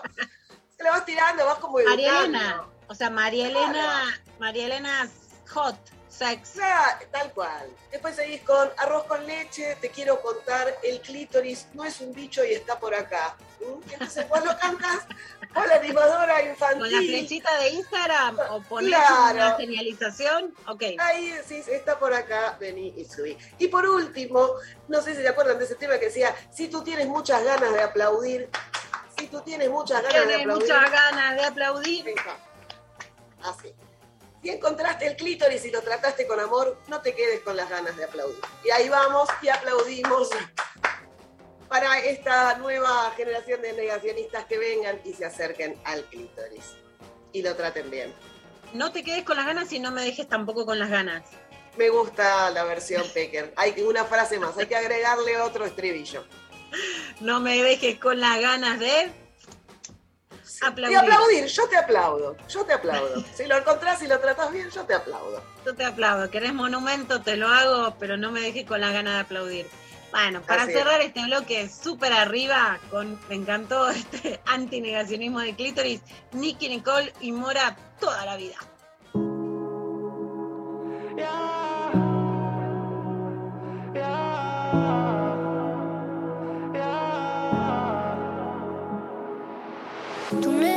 Necesitas seguir vivo para estar conmigo toda la vida. Siempre que está borracho me escribe, pero sigo desaparecida. Y ya han pasado los meses y fueron muchas veces que te prometía. Te juraba que cambiaría, pero te fallaba el otro día. Sí, yo necesito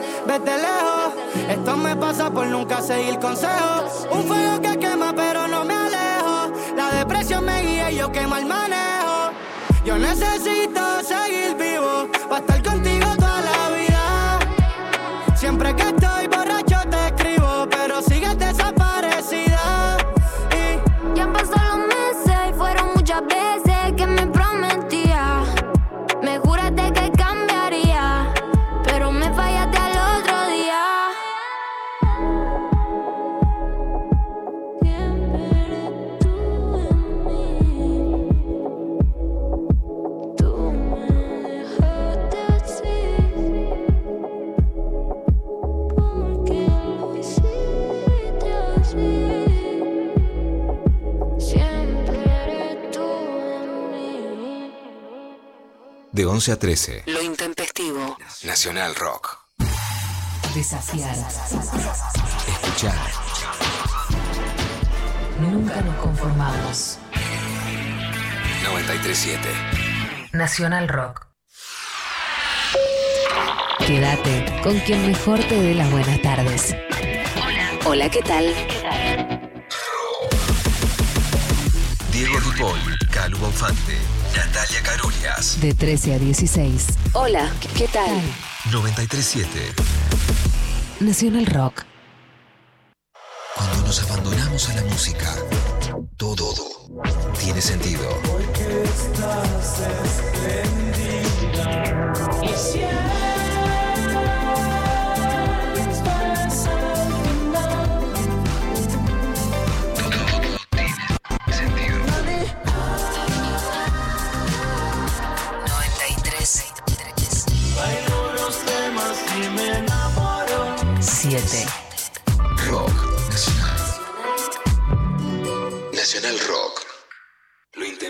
Lo intempestivo. Hasta las 13.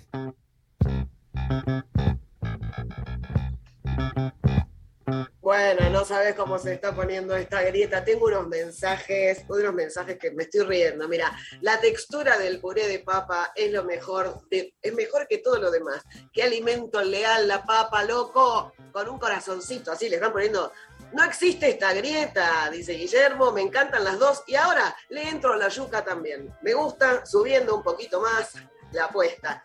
Papa, por su versatilidad, pero amo la batata, dulce, deliciosa y sensual. Eh, bueno, elige la papa, pero ama la batata. Qué difícil. Me gusta la yuca cortadita, tipo rodajitas de banana.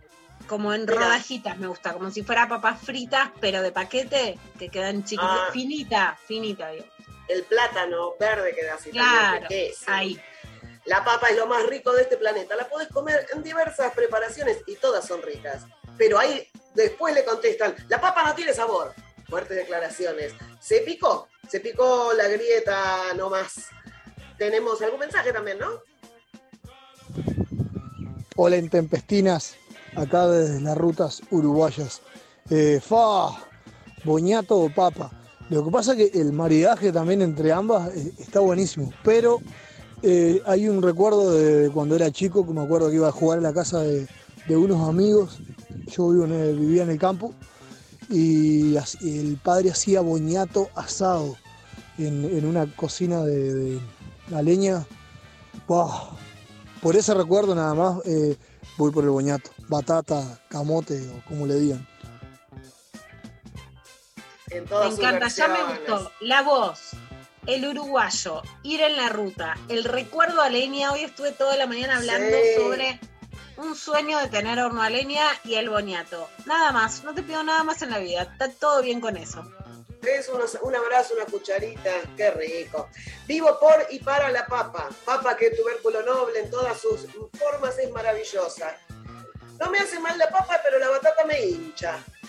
Hay de todo, de todo tipo no, de bueno. La papa Paulina es. Cocina también te habla de la papa, bueno, por supuesto, no vamos a negarlo, pero, viste, un poco de dulzor, un poco de dulzor.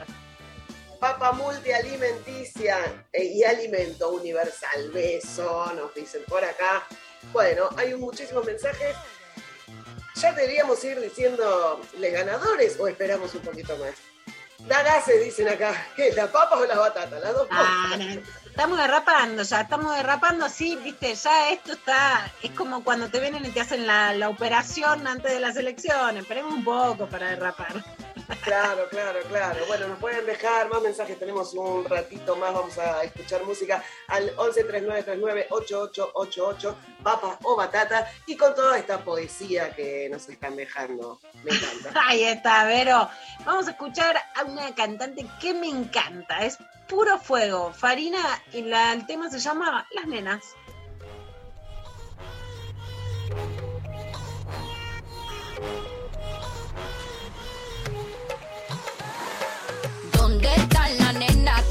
Sateo, sateo, sateo, sateo? Y aunque andamos fina, hoy quiero perreo, perreo, perreo, perreo. Nalga pa' aquí, nalga pa' allá. eh. Tra, tra, tra, tra. Nalga pa' aquí, nalga pa' allá. eh. Tra, tra, tra, tra, tra, tra, tra, tra. Desorden, desorden. No quiero que se me comporten. Desorden, desorden. Si van a hacer algo, la misión aborten. Re, oh, supremo nivel de tu culo. Extremo, mo, ni aquí tenemos. Y lo que no existe, lo hacemos.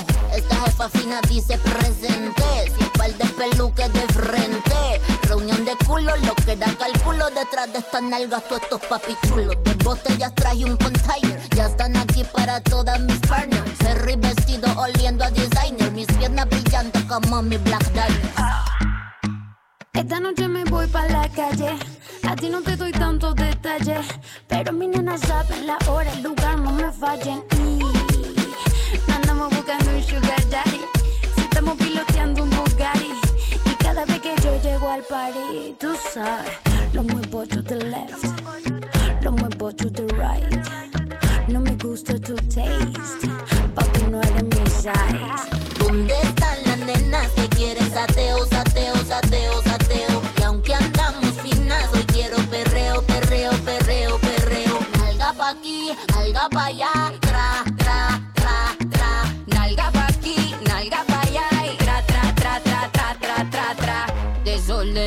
Desorden, no quiero que se me comporten.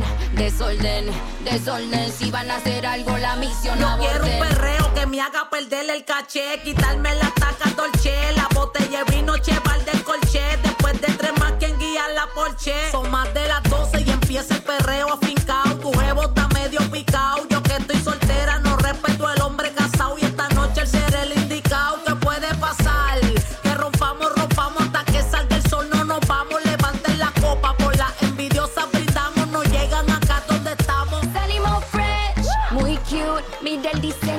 pedicure, que lo combino con el manicure. Estamos poetas para el revolú. No me eche la culpa, culpa al Grey Goose. Uh. Las boobies rebotan, rebotan. Andamos mamotas, rebotas. Somos la banda subiendo la nota. A mí una 69 no me salga. Cero chota. Súbete al padre, iba choca con la versión femenina del padre. Creamos la ola juntita o sola, todas somos una. Le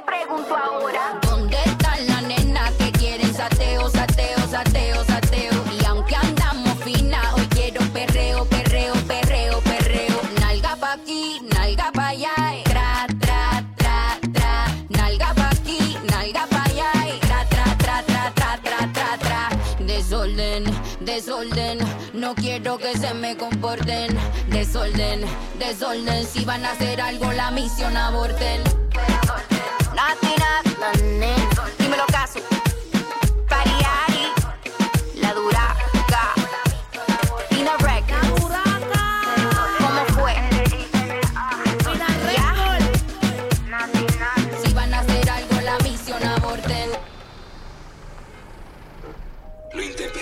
Intempestivo. Hasta las 13.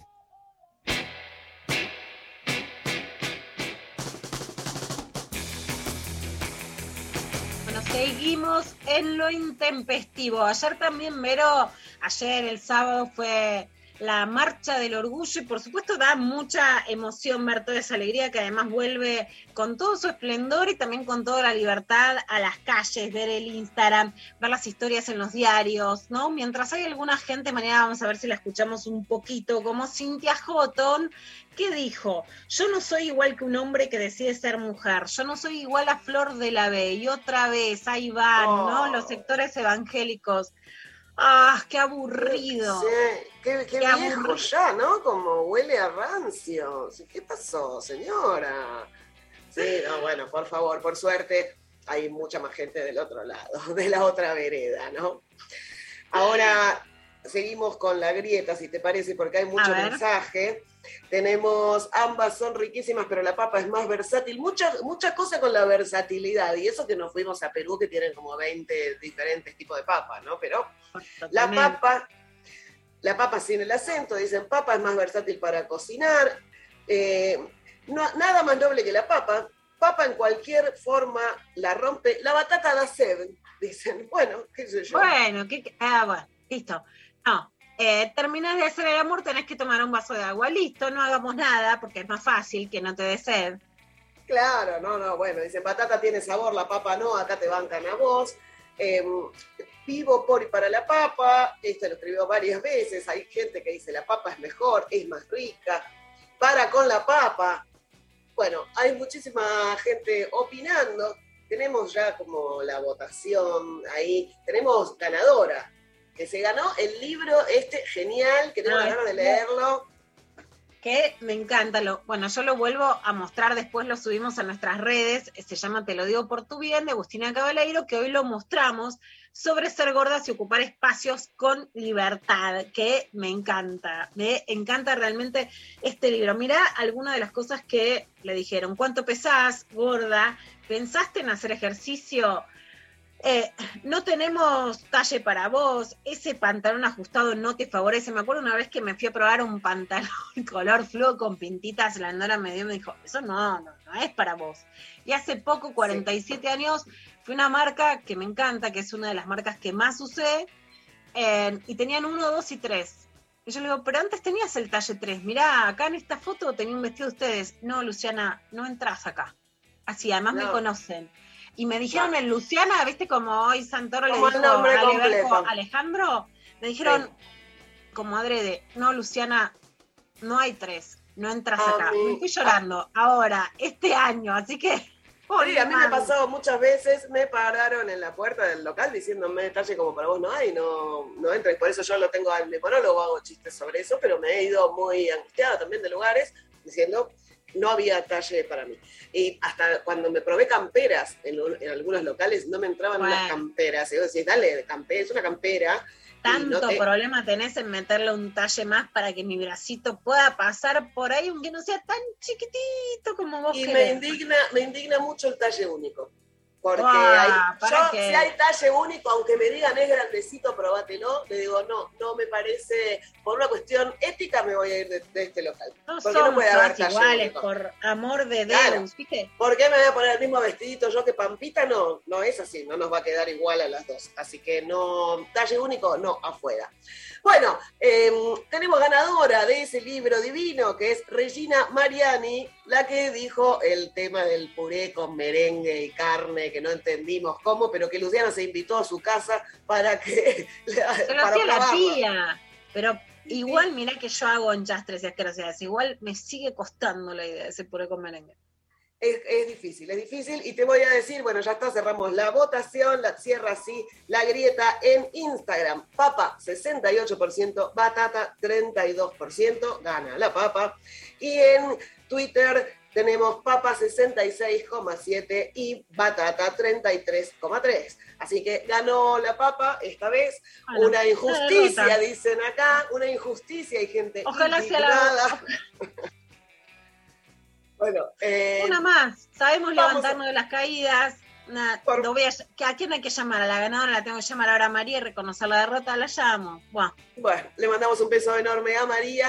Operaron Berenice y Luciana hoy full, full pibas. Gracias Mariana, Lali, Eva, Luciana. Gracias por, por- por permitirme estar de este lado y me voy ganadora con la papa, ¿no? Pero bueno, Bueno, está bien, Mera. Está bien, dale, pasame la papa por la cara. Dale, está bien, toma, te pongo la otra mejilla. hermoso. Bueno, yo los vuelvo a ver el próximo lunes y ustedes se reencuentran mañana. Mua. Nos vemos mañana con más intempestivo. Oh, Miranda.